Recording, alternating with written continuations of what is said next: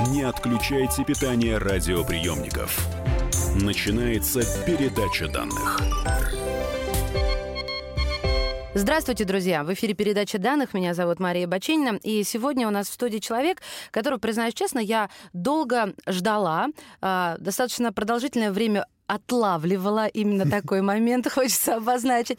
А все потому, что э, этот ученый, он э, большую часть времени обитает очень далеко от Москвы. Если признаться, то из Арктики. Да, приехал к нам в студию Никита Овсянников. Это почетный полярник России. Это эксперт по белым медведям, доктор биологических наук, зоолог, исследователь. Никита Гордеевич, здравствуйте, добро пожаловать. Здравствуйте, Маша, здравствуйте все. Ну, я, конечно, приукрасила, что прямиком из Арктики, но ведь действительно действительно вы там проводите э, как минимум полгода? Ну, сейчас поменьше, но вообще я там провел э, большую и лучшую часть моей жизни. И долгое время Арктика была моим основным домом, потому что какое-то время мы, э, я имею в виду с женой моей, которая тоже зоолог, э, Ирина Менюшина, мы и жили там круглый год.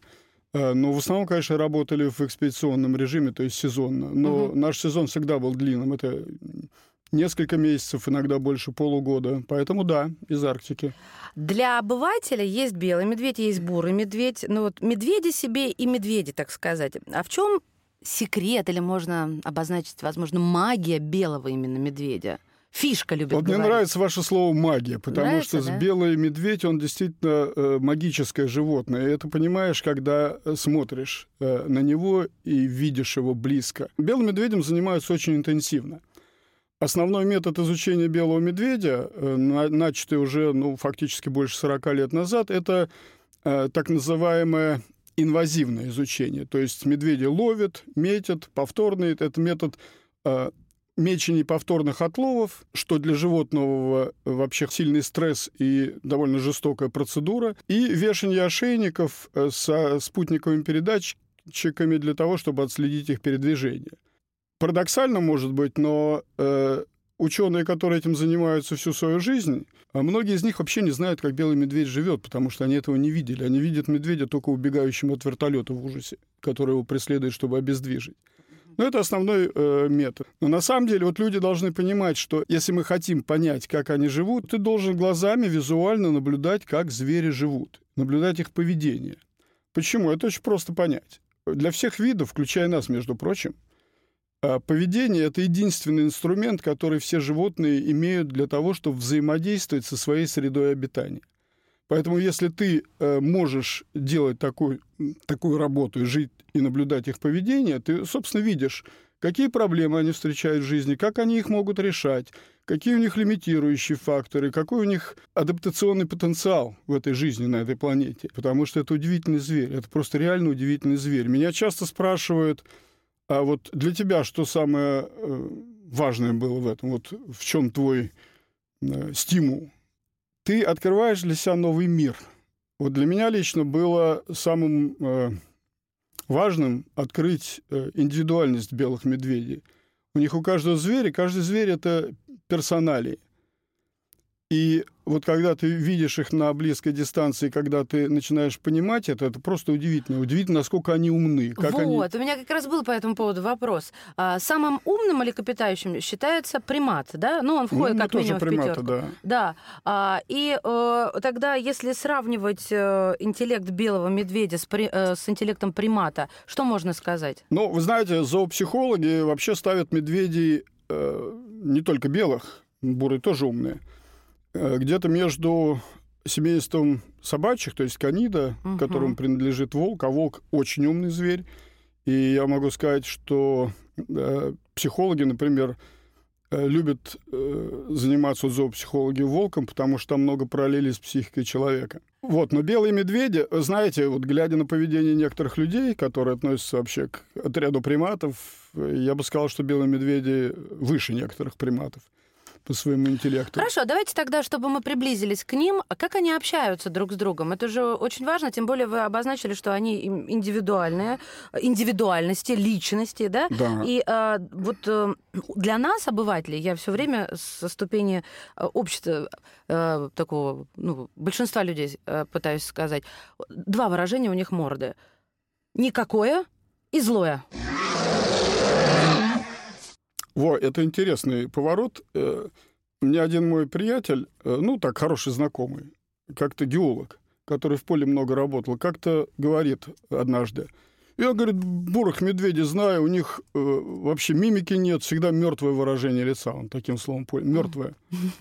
Я так рот раскрыл от удивления, потому что я в это время уже много медведей видел, и говорю, «Э, ну понятно, а ты свою морду видел, когда ты встречаешь бурую медведя? Глазами медведя на себя смотрел, На тропе да? э, лицо к лицу.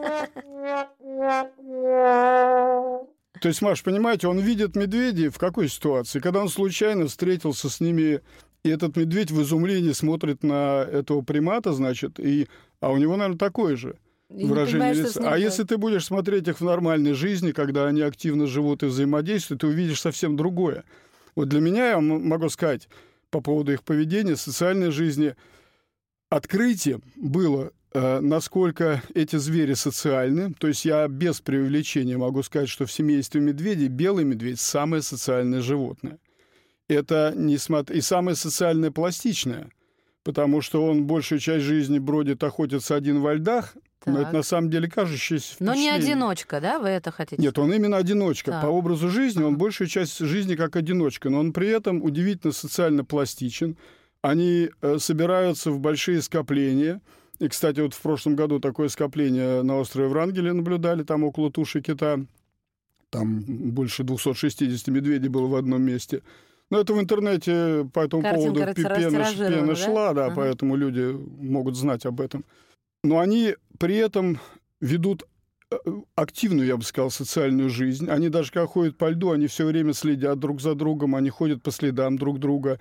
Э, даже на льдах они могут образовывать временные скопления – я их называю конгрегации, в которых они общаются структурированно. То есть эти конгрегации, эти скопления — это социум. Это не просто вот куча животных в одном месте, которым по барабану друг от друга. Угу. Которые различают друг друга, у которых там персональные отношения, ну а и так вот далее. Мне интересно, как они ухаживают друг за другом? В смысле, самец за самкой? Ну, конечно, Ой, да. очень красиво. Это тоже э, было для меня лично открытие и вообще очень трогательно, потому что я наблюдал несколько пар в период ухаживания. И вообще самец ведет себя очень, э, так казалось бы, такой брутальный зверь, да, пришел ну, да. там, спарил, спарился э, и ушел. Надо, значит, надо, да. мать, поехали. Нет, они ходят вместе, они валяются по снегу, там как кошки катаются, Ой, они ми трогают, просто. трогают друг друга носами. У меня было одно наблюдение, когда они плыли э, через тонкий лед, ну, через полынью угу. замерзающую, и надо было этот лед колоть. И самец, как настоящий мужчина, значит, плыл впереди и колол этот лед, делая трудную работу. Она плыла за ним. И потом ей, видимо, надоело, он тихо колол.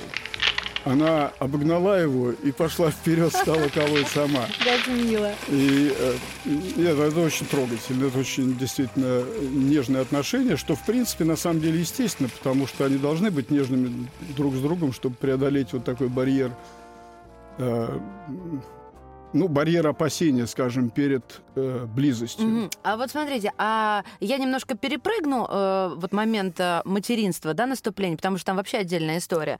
Но э, роль отца, э, он э, оставляет самку с медвежатами и да. не принимает участие, не да, принимает так же, как участие. у бурого медведя. Он не принимает mm-hmm. участие, но я уверен совершенно, что они индивидуально помнят друг друга, вообще было одно наблюдение даже научно зафиксированное, что одна меченая самка у норвегов там в западном секторе э, была с самцом, спаривалась с одним самцом, потом была какая-то пауза, а потом через два, что ли, или три года ее, ну, то есть на новом, на, через цикл размножения, через цикл спаривания – Ее снова э, видели, регистрировали с, с этим первым самцом, мужем. С первым мужем, да. Ну или бойфрендом, как да. хотите. Друзья мои, о том, как происходит э, и начинается, и продолжается процесс материнства, я хочу оставить на вторую часть передачи данных, потому что это действительно что-то уникальное в природе. Я всегда очень ценю эти моменты. Так что дождитесь продолжения. У нас в гостях доктор биологических наук, эксперт по белым медведям, зоолог, исследователь Никита Овсяников. Не отключайте питание радиоприемников. Идет передача данных. The time for empty talk is over. We will make America great again. Это все мы слышали. А что на самом деле происходит в США? Реальные новости, курьезы и события, которые нигде, кроме Штатов, случиться не могут. Как они там за океаном вообще живут? Разбираемся в программе «Не валяй дурака Америка» с Марией Берг и Александром Малькевичем. Слушайте и звоните по понедельникам с 12 часов по московскому времени. Не отключайте питание радиоприемников. Начинается передача данных. Это Мария Баченина. Передача данных. Мы снова в эфире. У нас в гостях доктор биологических наук, зоолог, исследователь, эксперт по белым медведям, почетный полярник России Никита Овсяников. Никита Гордеевич рассказывает нам про то, что, пожалуй, знают немногие на нашей с вами планете, потому что это требует э, наблюдения постоянного. С вертолета посмотреть, э, отследить перемещение, вы сами понимаете, это одна история. А жить, э, можно сказать, среди них и по соседству, слушайте, а вы как, среди холмов там прячетесь? Нет, я не прячусь. Мне вот интересно, вот вы встали я с утра... Дом, я в домике живу. Это, э, ребята, картина маслом. Остров Врангеля. Подъем. Во сколько подъем должен быть?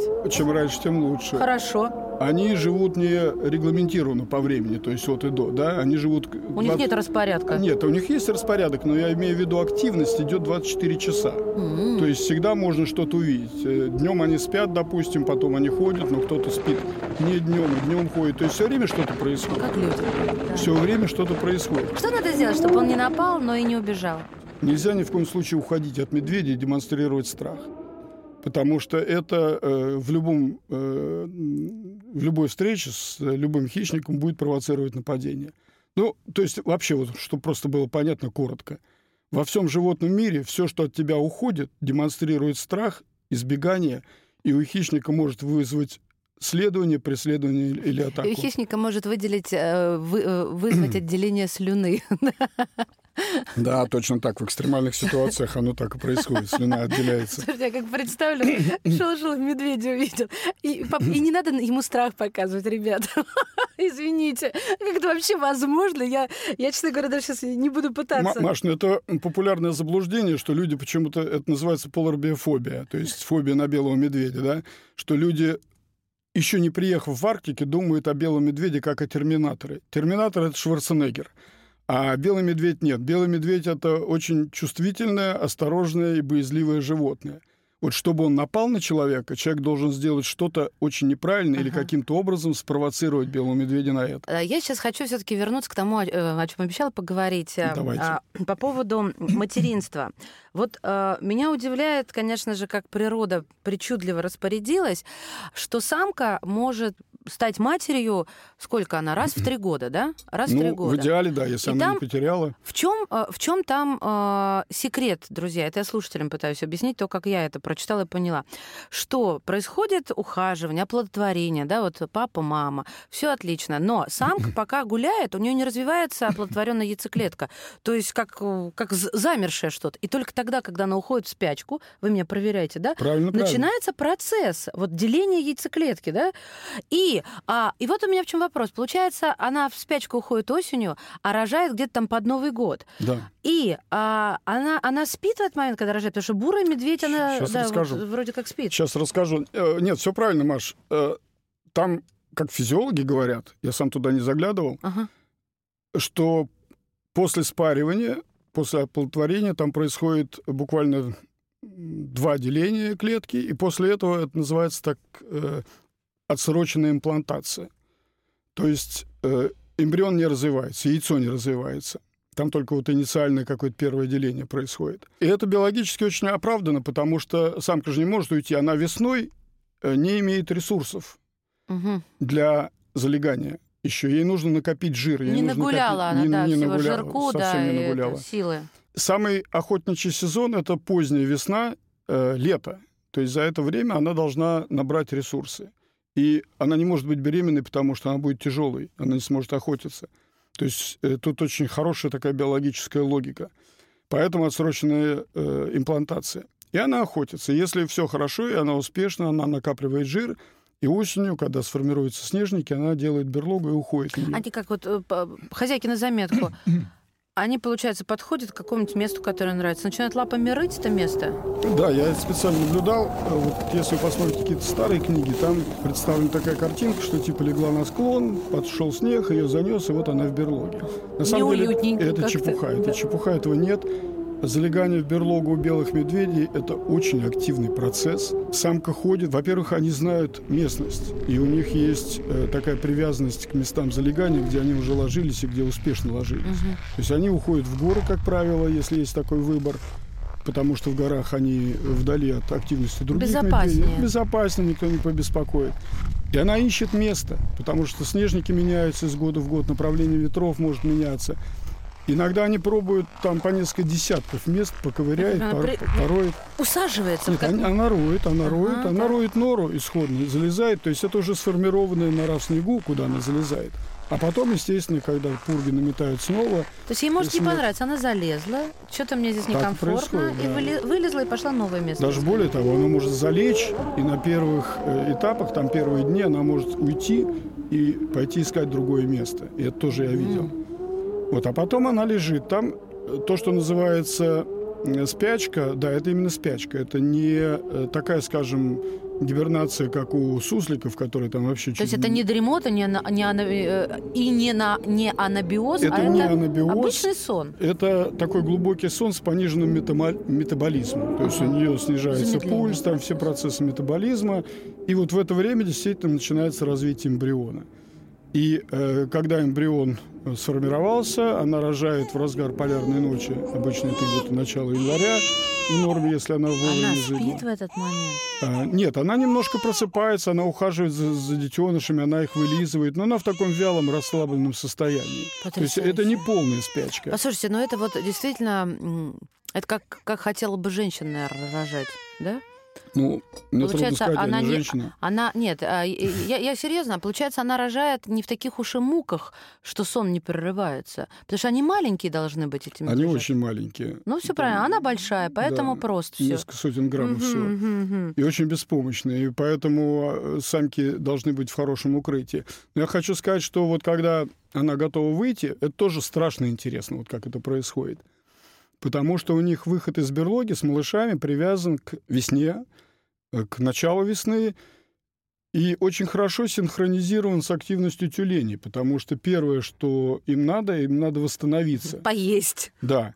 Но они не уходят есть сразу на лед. Они ждут, хорошая мама всегда ждет, если ее не напугали и не заставили уйти с недоразвитой, ну, физически еще не подготовленными к э, жизни во льду малышами – она должна их подготовить. И я это опять наблюдал, специально сидел там целую весну. Они, когда первый раз вылезают из берлоги, они такие беспомощные, они как рептилии там ползают вокруг этой берлоги по снегу. И э, мать не уходит из берлоги. Она может оставаться несколько недель, три недели, там, до месяца. И в хорошую погоду она берет детей на прогулку, водит их, и они как, знаете, ну как собаки такие, как орешки. Ты видишь, как они каждый день наливаются силой. Они играют, они очень подолгу играют. И потом в какой-то момент мама решает, что надо идти, все, время настало. Она, если это около моря, она нюхает море и решает, да, вот время Обед Обед, слышат. Но я хочу сказать вот насчет темы материнства. Вот если, знаете, говорить о материнстве, а, то э, вот материнство белых медведиц это идеальное материнство, которому надо учиться. Ох ты как. Это очень бережное, очень внимательное, очень чуткое материнство при Э, хорошей такой очень серьезной требовательности и строгости. Угу. То есть, если дети делают что-то не так, мать вмешивается, иногда очень резко вмешивается и ставит их на место. В общем, все адекватно очень, я понимаю. Очень адекватно. Последний вопрос. Если встретится белый бурый медведь, что будет? А это интересный вопрос. Сейчас были уже несколько случаев гибридизации э, бурого и белого медведя, потому что из-за глобального потепления у них происходит перекрывание, ареалы у них и так перекрыты, но часто, более частые встречи на северном берегу. И э, вот в канадском секторе Арктики несколько случаев э, было, ну, там просто охотники застрелили медведя, который оказался гибридом. Но случай гибридизации белых э, бурых медведей известны из неволи еще до того. В зоопарке, первые были в Германии. Ну, вообще, они взаимодействуют. И вот есть место, где э, мои американские коллеги наблюдают за этим. Это как Товик на Аляске. То есть там два ареала соприкасаются? Э, Везде в Арктике, вот в Берингии, по крайней мере, бурый медведь выходит на побережье, поэтому они там соп... могут соприкасаться. Но они же дерутся, жмут лапу друг другу. Вот, или вообще, они для друг для друга совершенно разные звери. Они разные звери. Они ага. разные звери, но, видимо, они понимают, э, кто они такие, но они реагируют, соответственно, обстоятельствам. Мне рассказывали друзья мои с Аляски такую забавную историю. Говорят, там в Коктовике остатки э, от промысла гренландских китов, которые местные жители делают, они выбрасывают на косы, выкладывают на косы. И там всегда э, много довольно белых медведей осенью собирается после промысла китов. И они говорят, как-то пришла бурая медведица, маленькая такая самочка с двумя, по-моему, если я помню точно, медвежатами. И она тоже хотела к этим остаткам прорваться. Она говорит, она была как фурия такая, она была сильно мотивирована. И она на этих белых медведей делала выпады такие угрожающие. Угу. Уходить не хотела. И она была такой сердитой, что они все в ужасе разбежались от нее. Друзья мои, спасибо вам большое за внимание, но благодарим мы э, почетного полярника России, эксперта по белым медведям, доктора биологических наук, зоолога, исследователя Никит Гордеевич Овсяников был сегодня в передаче данных. Передача данных успешно завершена. Не отключайте питание радиоприемника. Скоро начнется другая передача. Будьте всегда в курсе событий. Установите на свой смартфон приложение «Радио Комсомольская правда». Слушайте в любой точке мира. Актуальные новости, эксклюзивные интервью, профессиональные комментарии. Доступны версии для iOS и Android.